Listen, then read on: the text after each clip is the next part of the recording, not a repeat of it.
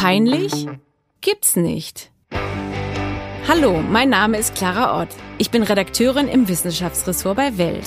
In diesem Podcast möchte ich mich Gesundheitsthemen widmen, die unangenehm sind und schambehaftet oder sogar mit Angst verbunden. Mein Thema heute sind Blähungen und was dahinter stecken kann an Darmerkrankungen, an Unverträglichkeiten und wie man überhaupt erkennt, was steckt hinter Blähungen. Dazu habe ich im Studio heute zwei Gäste, etwas Besonderes. Einmal Skander Boisida, Chefarzt und Koloproktologe aus unserer allerersten Podcast-Folge. Er hat mitgebracht seine Kollegin Sybeye Kara, ähm, Oberärztin, Gastroenterologin, Internistin, beide zusammen am Humboldt-Klinikum in Berlin.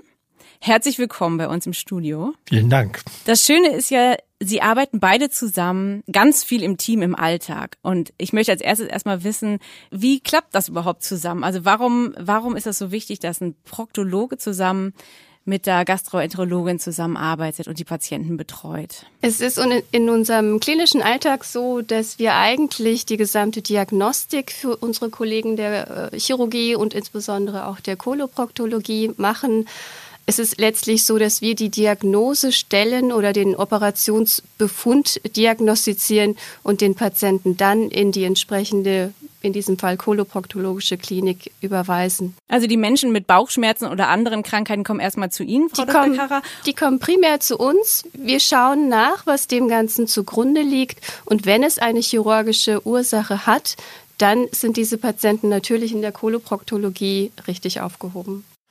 Wobei ein Patient mit einem Messer am Bauch nicht unbedingt zum Internisten gehen muss. Es gibt auch Fälle, die eindeutig eine chirurgische Behandlung brauchen und direkt zum Chirurgen gehen können. Ja, also Messer im Bauch, das ist schon sehr ernsthaft. Wir wollen ja über Blähungen reden, Flatulenzen. Wir haben, das wollten Sie gleich mal erklären, Herr Boasida. Bei Blähung weiß man nicht genau, was wir meinen. Äh, vielleicht können Sie es einmal definieren. Bei Blähung geht es um Gas im Bauch, mhm. Gas im Darm. Und wenn man von Blähungen spricht, wenn der Patient, der Mensch kommt und sagt, ich habe Blähungen, dann meinen die unterschiedliche Sachen. Die eine äh, Person meint, dass sie ganz viel pupsen muss, also Windabgänge, Luftabgänge, Gasabgänge, die aus dem Po rauskommen. Man meint bei Flatus damit, da meint man nicht Rülpsen, sondern von unten raus, aus an Kolon und Rektum und After. Flatus ist das Fachwort dafür. Einige andere meinen damit, dass der Bauch ganz aufgetrieben ist. Das Fachwort dafür ist dann Meteorismus. Dass man einen riesigen, manchmal sind es richtig wie schwangere, neun Monate schwangere Menschen, ähm, dass es aufgebläht ist. Also ein Blähbauch quasi. Ein Blähbauch. Wenn dieser Blähbauch so extrem ist, dass es weh tut, gibt es Koliken. Das sind kneifende krampfartige Bauchschmerzen, die ganz furchtbar sein können. Ja. Wenn jemand wirklich übermäßig mehr als der im normalen Ausmaß äh, Flatus hat, Windabgänge, pupsen muss. Wir sehen schon, es gibt viele Worte dafür. Sind es ja. Flatulenzen, genau. Und die können auch besonders übel riechend sein und das kann auch ein Problem sein, wenn man die nicht zurückhalten kann oder nicht ohne Bauchschmerzen zurückhalten kann. Dann entwickelt sich das zum Problem. Genau, das ist ja eben das schambehaftete Peinliche. Ich meine, wenn Pups, wenn das nicht riechen würde, wäre schon mal das, die Hälfte des Problems weg. Aber es ist eben auch sehr schmerzhaft. Und wenn man eben sehr oft über Blähung und Völlegefühl wenn man darunter leidet, dann geht man irgendwann zum Arzt und dann kommt man zu Ihnen, Frau Dr. Kara. Ne? Ist ja die Frage, was sind denn so alltägliche Dinge, die dazu führen können? Also so ich habe gelesen zum Beispiel, wie man fliegt, das ist jetzt in diesen Zeiten, aber irgendwann, wir werden ja all, bald wieder lange Flugreisen alle unternehmen können. Das ist zum Beispiel, das, erzählen Sie mir, was passiert denn da im Darm?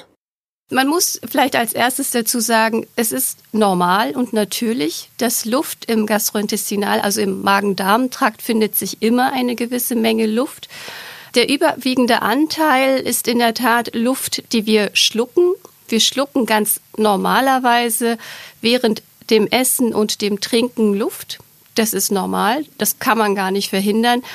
Man kann es natürlich beeinflussen, wenn man beispielsweise zu hastig essen würde, zu hastig trinken würde und auch insbesondere kohlensäurehaltige Getränke zu hastig zu sich nehmen würde, hat man natürlich entsprechend mehr Gas. Zum anderen ist es so, dass die Mikroorganismen in unserem Darm produzieren auch eine gewisse Menge Gas. Das ist aber im Verhältnis deutlich geringer, der Anteil. Mhm. Normalerweise ist es so, dass ein gesunder Magen-Darm-Trakt es äh, völlig problemlos und auch beschwerdelos schafft, dieses Gas wieder loszuwerden.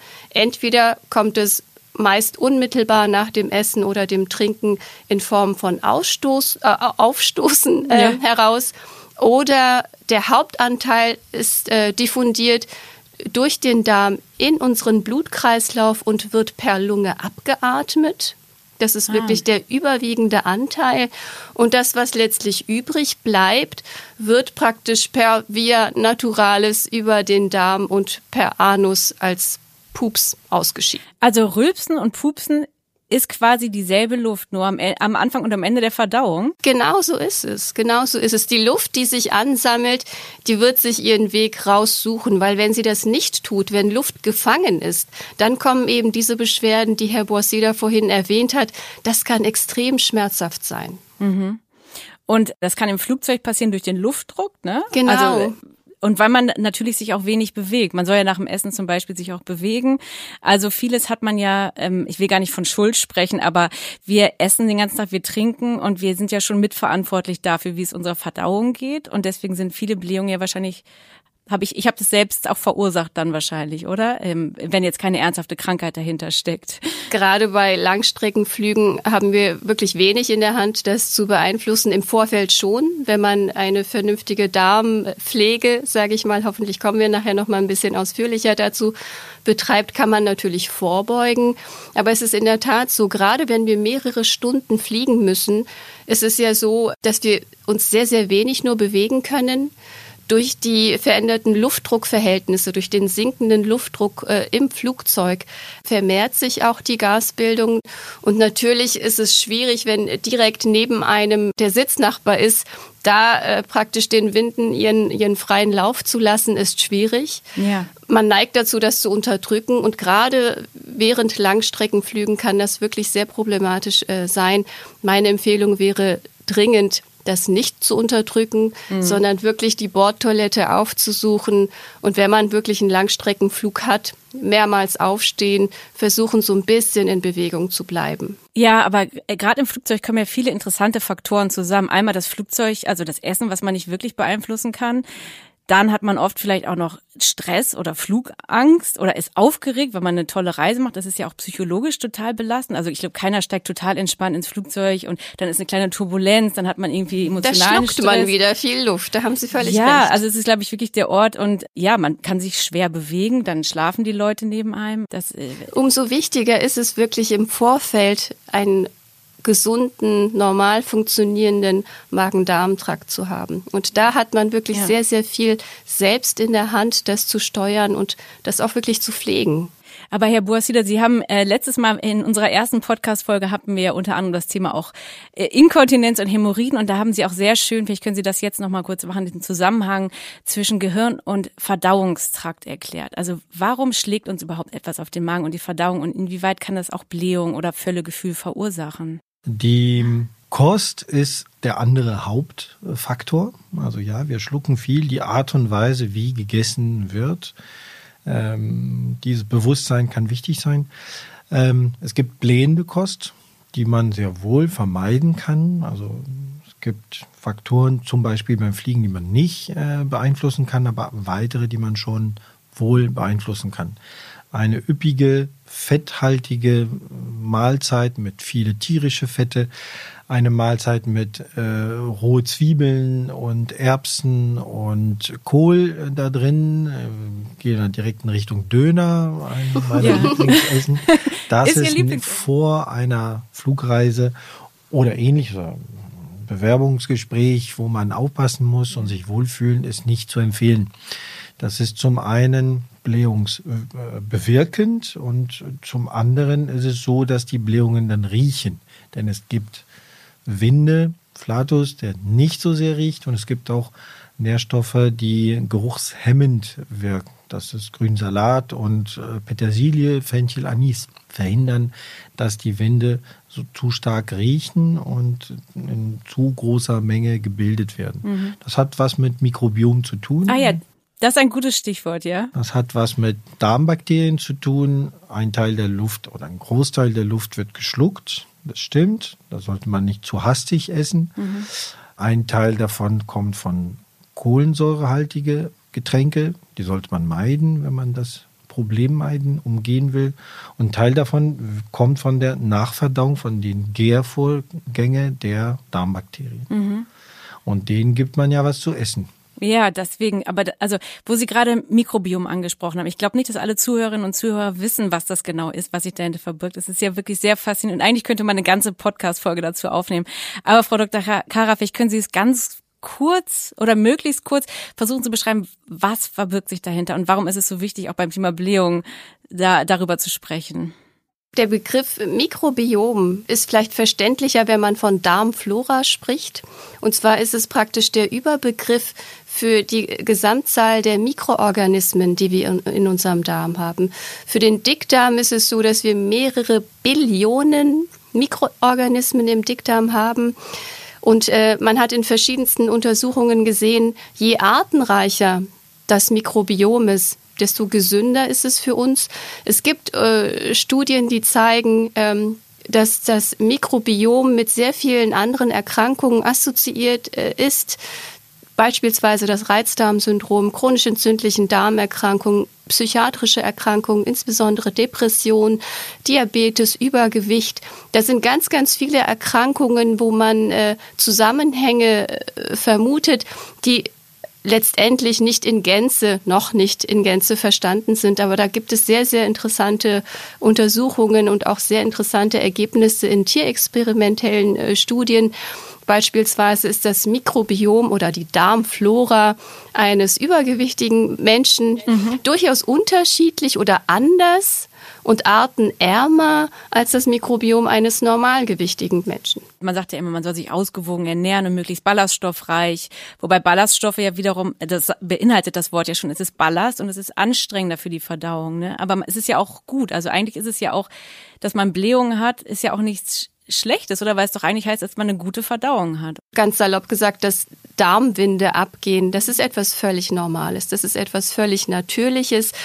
Man schätzt, dass etwa 10 bis 20 Mal täglich jeder von uns pupst. Das ist normal. Auch Mädchen. ja, also jeder, wirklich jeder. Ich meine, alle Menschen essen, alle Menschen. Nein, stellen Sie sich wirklich den attraktivsten, wirklich äh, super duper äh, Model, Schauspieler, was auch immer vor. George Clooney auch? Selbst ja. der, Sie werden es nicht für möglich halten. ja, ich meine, das ist ja genau das, wo man auch ein bisschen mal, also ich möchte jetzt nicht die Zuhörerinnen und Zuhörer aufrufen, hemmungslos dem nachzugehen, weil es hat ja auch was mit Respekt und Zusammenleben zu tun dass man das natürlich Ne, also man sollte das vielleicht trotzdem alleine machen. Hemmungslos sicher nicht. Genau. Das käme, glaube ich, auch in einer Partnerschaft, fände ich persönlich das nicht so schön. Aber die Empfehlung ist wirklich, es nicht zu unterdrücken. Es ist natürlich schwierig, wenn man jetzt in einem Bewerbungsgespräch sitzt oder mit seinem Chef gerade spricht, in dem Rahmen jetzt äh, den Winden äh, den Lauf zu lassen. Das soll, in dem Moment klar, muss man es mhm. unterdrücken, aber ansonsten empfehlen wir wirklich, Gehen Sie, gehen Sie kurz raus, gehen Sie ins Badezimmer und erleichtern Sie sich wirklich. Das ist ganz, ganz entscheidend. In Ihrem Arbeitsalltag werden Sie ja täglich wahrscheinlich Menschen erleben, die eben mit sehr starken Schmerzen sind, die auch vor Ihnen die Darmwinde abgehen lassen.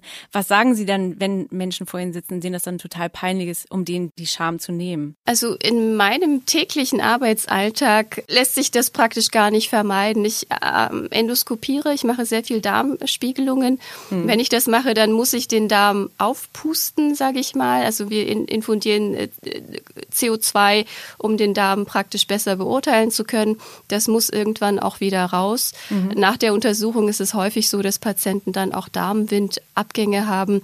Wir erklären ihnen im Vorfeld, dass es danach völlig normal ist ähm, und versuchen da natürlich wirklich jegliche Scham auszuräumen. Als wir früher mussten wir leider mit Raumluft äh, untersuchen. Das war für die Patienten äh, sehr ähm, teilweise sehr unangenehm, weil eben die normale Raumluft nicht so schön ins Blutsystem diffundiert, wie es eben CO2 tut. Und deswegen muss, ja. muss dann diese Luft wirklich per äh, Flatus oder per Pups entweichen. Die Patienten hatten danach teilweise wirklich sehr arge Beschwerden und wir mussten sie wirklich auch mehrfach ermutigen, lassen Sie es knattern. Knattern, ja, das ist auch so schön. Ich meine, wenn die Menschen schon auf dem OP-Tisch liegen, Herr Boasida, dann ähm, obwohl, wenn man, wenn man eine Vollnarkose hat, passiert das wahrscheinlich dann auch, oder? Das eher seltener. Da, da spielt es keine, keine große Rolle. In der Untersuchung, in der proktologischen Untersuchung, wir machen Funktionstest. Der Mensch soll kneifen, pressen, mhm. hochziehen, seinen Beckenboden und ähnliches. Da passiert es mal. Einfach überhören oder noch nicht mal schmunzeln, aber sagen, ist völlig normal. Vorhin haben Sie Stichwort Hämorrhoiden gesagt. Hämorrhoiden und andere Ursachen, Analfisteln. Es gibt einige Erkrankungen, die den Abdichtesystem des Afters so stören, dass es dem Betroffenen nicht mehr möglich zu einem sozial adäquaten Zeitpunkt rauszugehen und äh, pupsen zu gehen. Mhm. Und das kann schon mit einem Leidensdruck verbunden sein, der eine chirurgische Indikation darstellt. Also es gibt Menschen, die sich an ihren Hämorrhoiden beispielsweise operieren lassen. Nicht, weil die so schlimm, so entzündet, so schmerzhaft, so blutig sind, sondern einfach nur, weil die durch diesen Pedikel, der da rausguckt, ihren Pups nicht richtig halten können. Mhm. Man kann das auch verbessern durch solche Maßnahmen, auf die Ernährung achten, rumlaufen, äh, zu einem gewissen Zeitpunkt auf Toilette gehen, sich entleeren. Das äh, sind Linderungen. Aber wenn da wirklich was stört, dass man es nicht zurückhalten kann, zu einem sozial adäquaten Zeitpunkt äh, rausgeht und sich äh, erleichtert, kann es zum Leidensdruck führen. Und mhm. diesen Leidensdruck behandeln wir dann. Es klingt jetzt diskrepant zwischen uns. Der eine sagt zurückhalten, der andere sagt, man sollte sich erleichtern. Aber das äh, läuft Hand in Hand. Man sollte schon mit seinem sozialen Umfeld respektvoll umgehen. Ich kenne keine Kultur, wo das in Ordnung ist, ja. öffentlich großartig zu pupsen. Ich lasse mich gern informieren. Ich kenne das nicht. Ich denke auch, dass es Gründe hat, warum es, also ich meine, abgesehen vom Geruch, es ist ja nun mal auch eine schambehaftete Region, genauso wie äh, Inkontinenz und überhaupt aufs Klo gehen. Ich meine, Darmentleerung an sich ist ja auch ein großes schambehaftetes Thema. Das wollten wir eigentlich später ansprechen, aber das Thema Darmkrebsvorsorge, was Sie ja auch in Ihrem Arbeitsalltag haben, also die Menschen überhaupt zu sensibilisieren, sich überhaupt mit dem Darm zu beschäftigen, ist ja auch mega wichtig. Sie haben ja auch gesagt, ne, Sie nehmen Darmspiegelung oder das ist in Ihrem Bereich, ne, Frau Dr. Genau, Kara. Genau. Und wenn Sie dann was finden oder wenn genau Sie diagnostizieren dann, da ist etwas entzündetes oder wie auch immer, da muss ein Teil des Darms rausgeschnitten werden oder es sind ähm, vielleicht sogar ein Tumor, dann kommen Sie ja ins Spiel, Herr Buasida. Mhm. Das ist eben wirklich ganz entscheidend. Wir sprechen ja von einem, von einem Problem in Anführungsstrichen, was praktisch jeder kennt, der eine etwas mehr, der andere weniger vermutlich. In den allermeisten Fällen liegt dem keine äh, Erkrankung in dem Sinne zugrunde. Was unsere Aufgabe als Ärzte ist, ist zu differenzieren, wann liegt denn eine Erkrankung zugrunde. Und wir sprechen dann eben von Alarmsymptomen, Mhm. Ne? Da ist es nicht nur, dass der Patient sagt, ach, er hat Blähungen, hat vermehrt Flatulenzen oder muss halt vermehrt pupsen, sondern da kommen Bauchschmerzen hinzu, ungewollter Gewichtsverlust ein Thema ist, anhaltende, zunehmende Bauchschmerzen ein Thema sind, Blutabgänge über den Darm ein Thema sind, dann werden wir hellhörig und dann ist auch eine endoskopische Diagnostik obligat. Das heißt, wir müssen endoskopisch den Dickdarm absuchen und wirklich aktiv ausschließen, dass dort eine organische Ursache vorliegt. Ich will mal benennen, was alles dahinter stecken kann, was ja. Äh, möglicherweise gefährlich sein kann. Ja, bitte. Also wir haben schon gesagt, in den allermeisten Fällen ist es harmlos. Es ist harmlos, es ist lustig, man kann darüber lachen, man kann das managen, Ernährung, dies, jenes. Das sind 98 Prozent der Fälle. Es kann, gerade wenn es zu eher schwerwiegenderen, äh, Beschwerden kommt, dahinter stecken eine Engstelle am Darm, die verursacht sein kann durch Krebs, Darmkrebs. Also es kann ein Warnzeichen sein. Gesichert wird es durch eine Endoskopie, deswegen ist es obligat wird wegoperiert, heilt. Es kann eine Engstelle, die durch eine Entzündung verursacht wurde, die solche Beschwerden verursacht. Ähm, die ist gutartig, kann aber auch ganz böse enden, muss man diagnostizieren. Es gibt äh, Dick, also Menschen mit einem Dickdarm, der nicht mehr transportiert, dessen Peristaltik nicht funktioniert. Die Transportfunktion des Dickdarms ist gestört aus neurologischen Gründen. Das gibt es häufig beispielsweise bei Parkinson-Patienten oder Multiple Sklerose oder ähnliches. Es gibt auch funktionelle Störungen, andere äh, neurologische Erkrankungen. Es gibt Bindegewebsstörungen, Muskelstörungen, die zu solchen äh, Krankheitsbildern, die manchmal gipfeln im Megakolon. Das ist ein riesengroßer, ich sag mal halb Kubikmeter großer äh, Dickdarm, der grotesk aufgebläht ist, der sich gar nicht entleeren kann, wo drastische Maßnahmen dann angewendet werden, unter anderem wieder der Gastroenterologe mit seinem Endoskop, der das absaugen muss, sonst reißt es den Menschen auseinander. Das Ganz geht kurz, gar nicht. absaugen, das, da sammelt sich dann der Kot drin oder was Kot sammelt und sich? Luft. Reichlich Luft. Da gibt es eindrückliche CT-Bilder, wo man das sieht. Und auch die Bauchdecke ist wie eine Trommel, beeindruckend, spektakulär, grotesk wirklich. äh, Und wenn das so schlimm ist, dann gipfelt es in der Kolektomie, wo man den, diesen gesamten nicht funktionierenden Dickdarm entfernen muss. Das sind größere Operationen, die wir auch regelmäßig machen müssen. Das sind die, um die kurz zu nennen, genannt zu haben, die chirurgisch relevanten schlimmen Krankheitsbilder, die mit meteoristischen Beschwerden, Blähungen verbunden sein können. Können wir endlich los? Ja, Moment, ich muss mir gerade noch ein Ticket organisieren. Äh, welche S-Bahn nehmen wir nochmal? Du holst dir jetzt am besten mal das Deutschlandticket. Das geht ganz schnell. Und schon können wir mit allen Bussen und Regionalbahnen fahren, wann wir möchten. Und auch, wohin wir wollen? Ja, wir steigen einfach ein und müssen uns mit dem Deutschlandticket um keine weiteren Tickets kümmern. Egal, ob du montags damit ins Büro fährst oder wir spontan nach Berlin wollen oder am Wochenende ins Grüne. Okay, das heißt, wenn ich mit den Jungs zum Auswärtsspiel will, steige ich einfach mit meinem Ticket in die Regionalbahn und den Bus und fahre zum Stadion. Ja, ganz genau. Aber jetzt geht's erstmal zum Shoppen in die Stadt. Und? Wann möchtest du losfahren? Jetzt informieren unter bahn.de slash Deutschlandticket. Meteoristisch ist das äh, Blähda, äh, Blähbauch, ne? Blähbauch, Genau, Meteorismus. gespannte, große Trommelbauch, der so weh tut.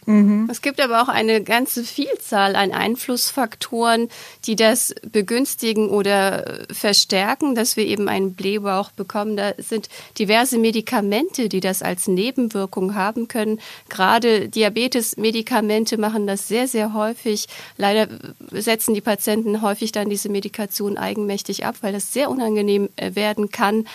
Ähm, es sind verschiedene Psychopharmaka, die gerade bei äh, Depressionen eingesetzt werden, die die Magen-Darm-Motilität deutlich stören können.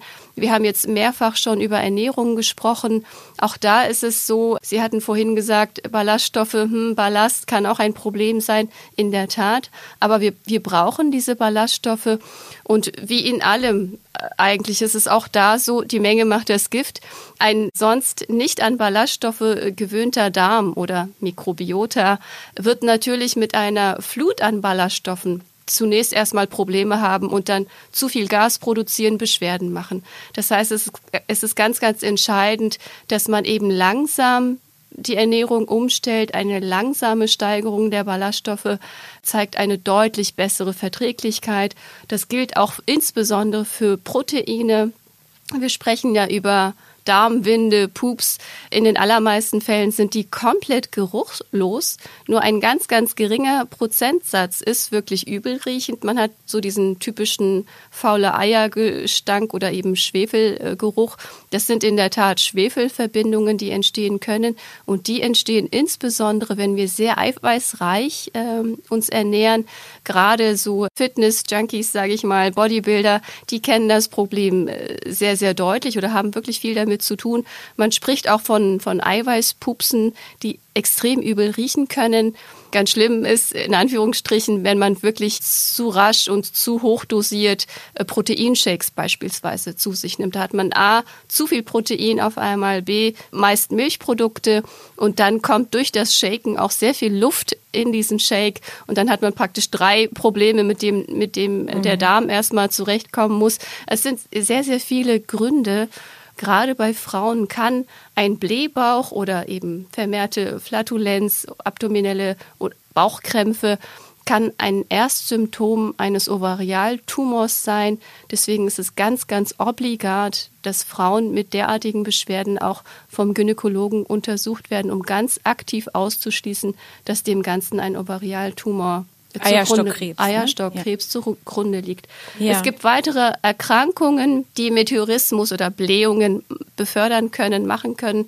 Das sind beispielsweise Schilddrüsenfunktionsstörungen, Diabetes spielt eine Rolle, Lebererkrankungen. Da kommt wirklich eine ganze Latte an, man nennt das Differentialdiagnosen, also möglichen Ursachen, die sich da summiert. Ja, und wir haben ja vorhin, haben Sie kurz schon einmal Reizdarmsyndrom, äh, genau. Reizdarmsyndrom Syndrom, Syndrom, genau. nicht Symptom, Entschuldigung. Das RDS heißt es ganz genau, kurz. Das ist, da, ähm, das ist auch wirklich ein großes Phänomen, was immer noch nicht ganz ergründet ist. Äh, aber ich habe gelesen, 11 Prozent der Weltbevölkerung sollen darunter leiden und vor allem auch mehr Frauen. Mindestens. Können Sie einmal kurz erklären, was verbirgt sich hinter diesem? Das Reizdarmsyndrom wird als funktionelle Erkrankung definiert. Es gibt eine, eine Leitlinie über das Reizdarmsyndrom.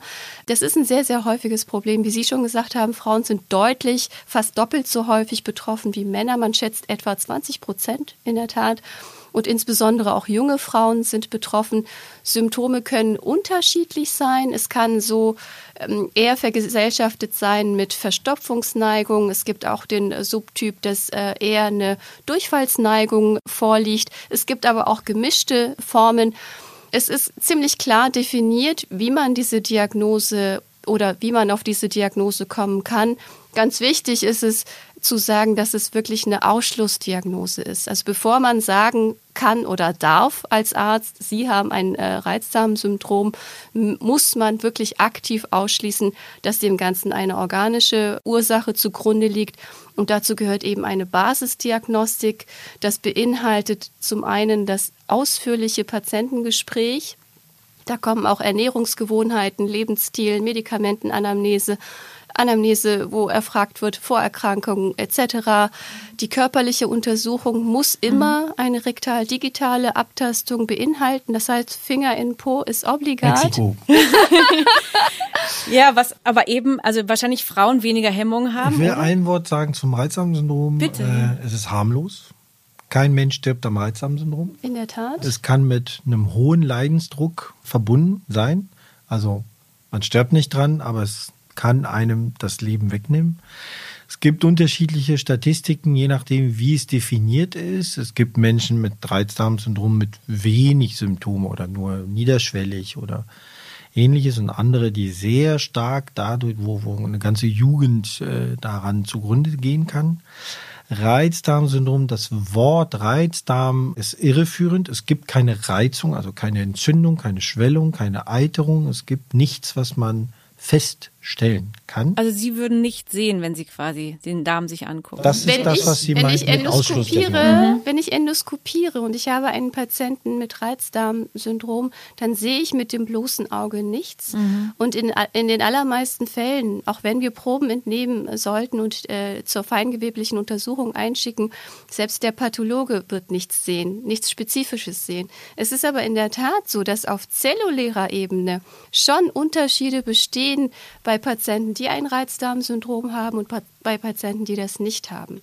Ganz wichtig ist wirklich zunächst initial auszuschließen, dass dem eine andere Ursache zugrunde liegt. Dazu gehört auch der Ultraschall als primäre Maßnahme bei Frauen. Wir hatten es vorhin gesagt, die gynäkologische Untersuchung und gerade wenn es ein Reizdarmsyndrom mit Durchfallneigung ist, dann ist auch obligat eine endoskopische Untersuchung.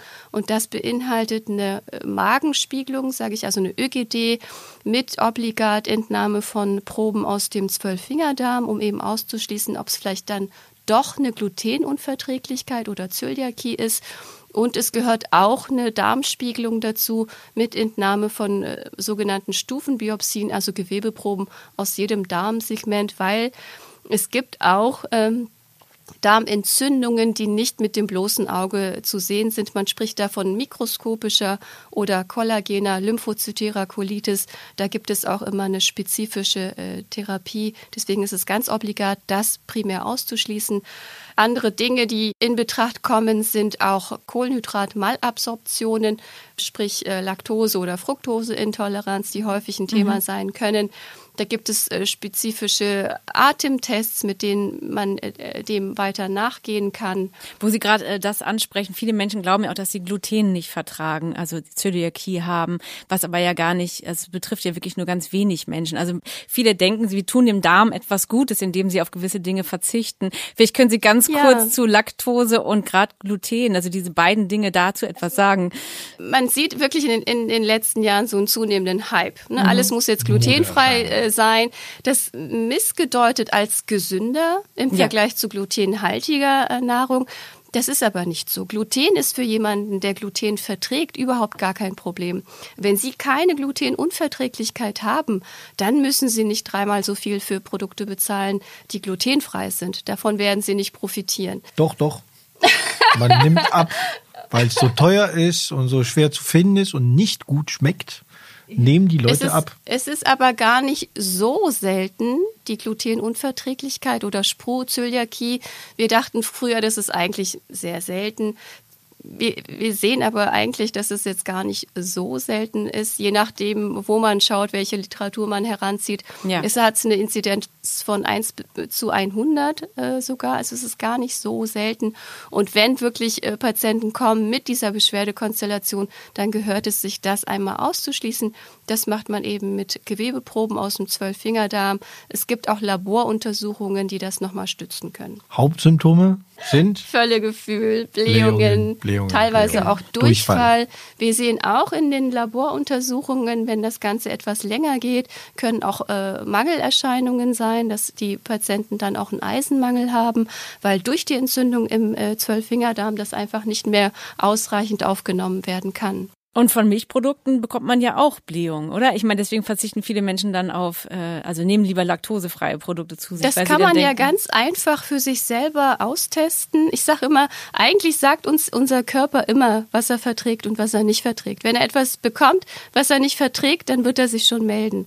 Und ähm, wenn man das so ein klingt bisschen, jetzt sehr einfach, aber ich glaube, die meisten ist, Menschen ja, hören glaube, nicht genau hin im Alltag, eben, oder? das ist das Problem. Ich glaube, wenn wir wirklich achtsamer wären, ein bisschen mehr darauf achten würden, was wir da eigentlich zu uns nehmen, die Art und Weise, wie wir es zu uns nehmen, die Menge, die wir konsumieren und ja. die Häufigkeit, die wir konsumieren, wenn wir das wirklich bewusst und mit Achtsamkeit machen würden, dann würden wir ganz, ganz einfach und ganz klar merken, aha, okay, das vertrage ich nicht und das ist bei Milchprodukten eben ganz einfach. Sie können ganz einfach sehen, ob Sie Laktose schlecht vertragen oder nicht. Sie müssen einfach für eine Zeit lang auf diese Produkte verzichten. Dann schauen Sie, geht es mir besser, geht es mir nicht besser. Und äh, so ist das einfach es ist nicht zwingend, dass man da einen H2-Atemtest dafür machen äh, muss. Nee, da muss Kann man, man nicht machen. extra zu Ihnen kommen wahrscheinlich. Das, ne? Genau. Ja. Ein Wort dazu, man sagt, spricht von Allergien. Es sind keine Allergien. Es sind Unverträglichkeiten. Der Mensch ist biologisch dafür gebaut, als Kind Milch zu spalten, hat Enzyme, um das zu verdauen. Und im Alter, je nach genetischer Veranlagung, es gibt Bevölkerungsgruppen, die da anders äh, veranlagt sind, behält man diese Fähigkeit, Milch, äh, Zucker zu spalten oder nicht. Mhm. Und die, die sie verlieren im Alter nach der Kindheit, Asiaten zum Beispiel haben das sehr, sehr häufig, die verdauen die Milch Zucker nicht. Es landet im Dickdarm, wird von den Bakterien dort mit Genugtuung verdaut und es bildet sich Luft und Flüssigkeit. Also es macht Durchfall mhm. und Blähungen. Eine Vielzahl an Symptome, viele Verstopfte äh, meinen Laktoseintolerant zu sein und das stimmt einfach nicht. Sie haben ja noch eine schöne Checkliste mitgebracht. Wenn Patienten zu Ihnen kommen mit Blähung, was steht denn da drauf? Vielleicht können Sie da noch mal kurz. Der Chirurg muss ja schnell und effektiv sein. Ja, Sie haben ja auch ein schönes, äh, so ein richtiges, wie nennt man dieses Board, wo Sie da, wo der Arzt vor einem steht, wo Sie so ein Klemmenbrett haben Sie dabei, genau, für die ja. Zuhörer. Einfach mitgenommen aus meinem Alltag. Ja. Patienten kommen mit solchen Beschwerden und gehen auch zum Internisten oder zum Hausarzt und der klärt das ab und die kommen trotzdem zum Chirurgen mit der Hoffnung, dass was gemacht wird. Aber warum? Weil sie weil, hoffen, dass ein operativer Eingriff? Ja, das ist immer einfacher, angenehmer. Eine chirurgische Lösung. Sie werden operiert und sind dann beschwerdefrei. Ja. Die meisten dieser Patienten sind aber in der Tat Reizdarmpatienten. Ja. Und das ist wirklich ein ganz, ganz entscheidendes Problem. Das ist äh, ein enormer Kostenfaktor. Diese Patienten beanspruchen sehr, sehr viel Arztbesuche, sehr, sehr viel Diagnostik. Das Problem ist vermutlich initial. Sie gehen zum Arzt, lassen sich untersuchen, bekommen in den allermeisten Fällen auch eine Darmspiegelung und der Arzt sagt dann, Sie haben nichts und verabschiedet diesen Patienten. Dieses der Patient, Wort, Sie haben nichts, der Patient behält aber die Beschwerden, fühlt sich nicht ernst genommen, unterstellt vielleicht auch dem Arzt, möglicherweise zu Recht, dass er das Problem nicht erfasst hat. Und was macht er? Er geht zum nächsten. Gerade Reizdarmpatienten, ein gar, gar nicht mal so äh, geringer Anteil der Reizdarmpatienten betreibt ein regelrechtes Arzthopping.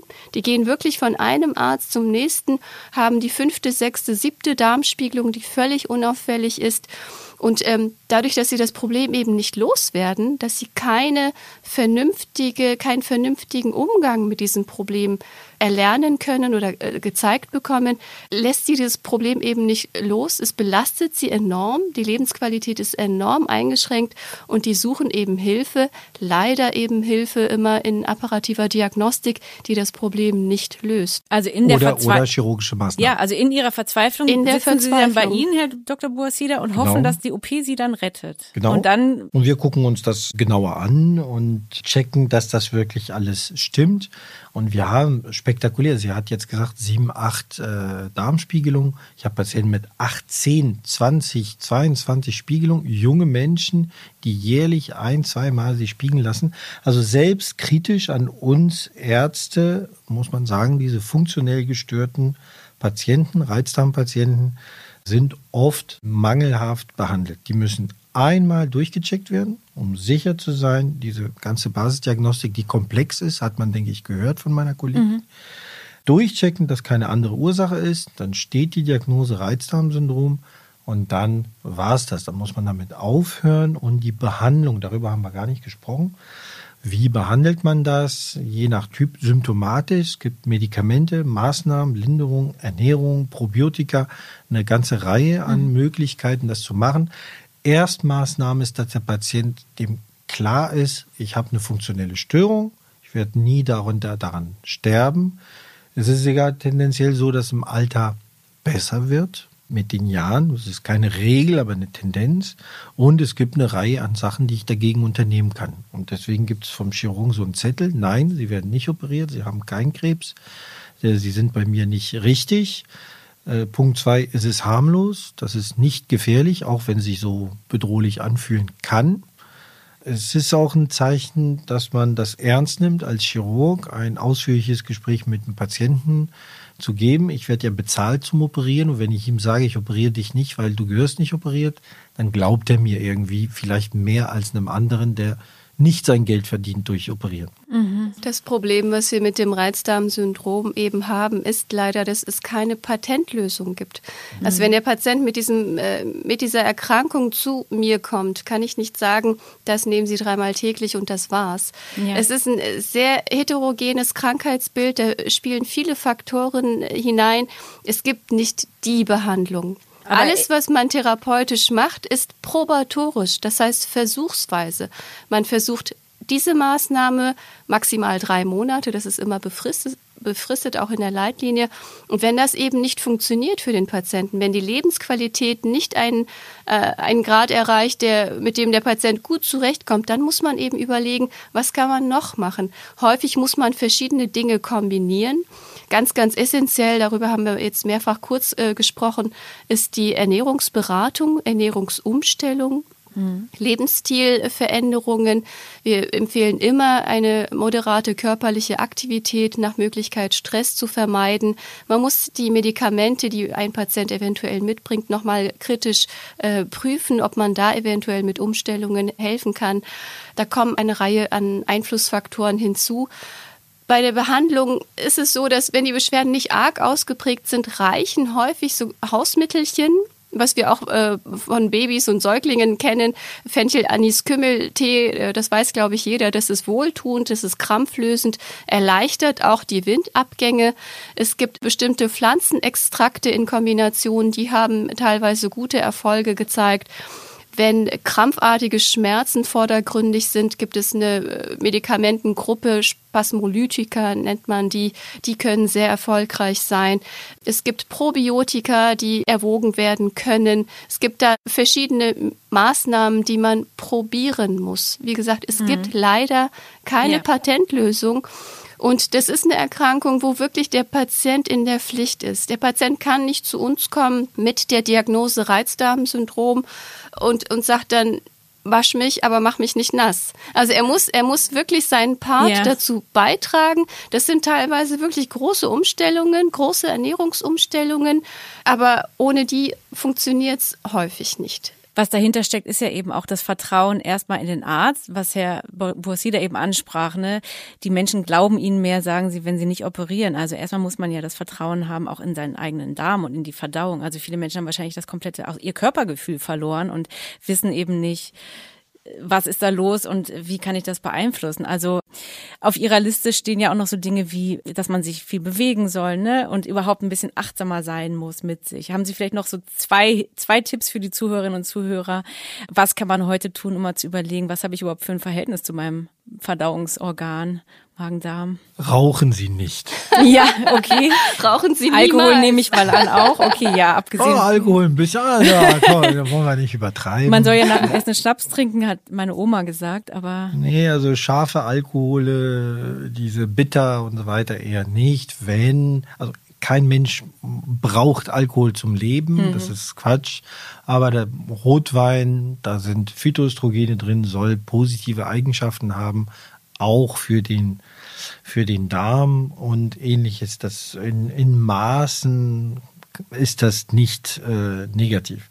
Rauchen, da gibt es kein Maß. Rauchen ist einfach schädlich. Kaugummi kauen kann man gerne vermeiden, wenn es um Blähungen geht. Es sorgt also nicht für frischen Atem, also auch frischer Atmen, aber leider auch dann schlechter Atem. Da kommt wieder Po, das Luftschlucken äh, ins Spiel. Mhm. Ne? Okay. Das hört man manchmal. Deck, deck ist. Äh es, gibt, ja. es gibt aber auch diverse äh, Entspannungstechniken, autogenes Training.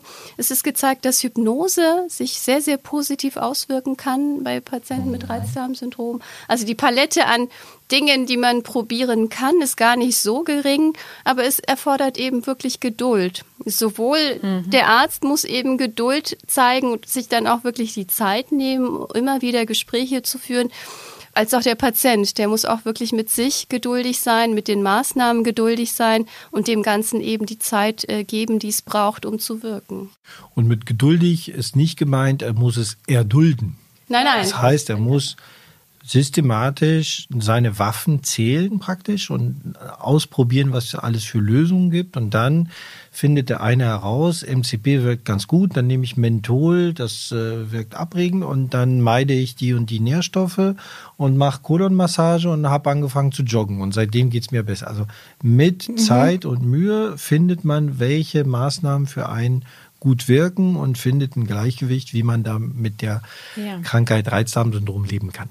Ja, und ich meine, jetzt gerade, wo haben wir ja alle relativ viel Zeit, sich auch mal dem Körper zu widmen. Flugreisen sind ja noch in weiter Ferne. Also ich danke Ihnen beiden sehr für Ihre wertvolle Zeit und dass Sie hier waren heute. Ich glaube, wir haben viel über äh, Flatulenzen, Darmwinde, Blähung, wie auch immer man es nennen möchte, gelernt. Ich habe am Ende noch eine Frage, die ich all meinen Gästen stelle. Ähm, haben Sie ein anderes schambehaftetes, peinliches Thema, wo Sie denken, da müsste ich mich auch mal im Podcast widmen? Also natürlich könnte ich auch eine ganze Folge jetzt nochmal zum Thema Reizdarm oder anderen Darmerkrankungen machen machen, aber abgesehen. Das wäre sicher spannend. Ja, ab, oder abgesehen jetzt, fällt Ihnen da was ein oder ein von Ihnen beiden? Ich bin weiterhin bei Darm und würde sagen Stoma-Träger. Das müssen Sie kurz erklären.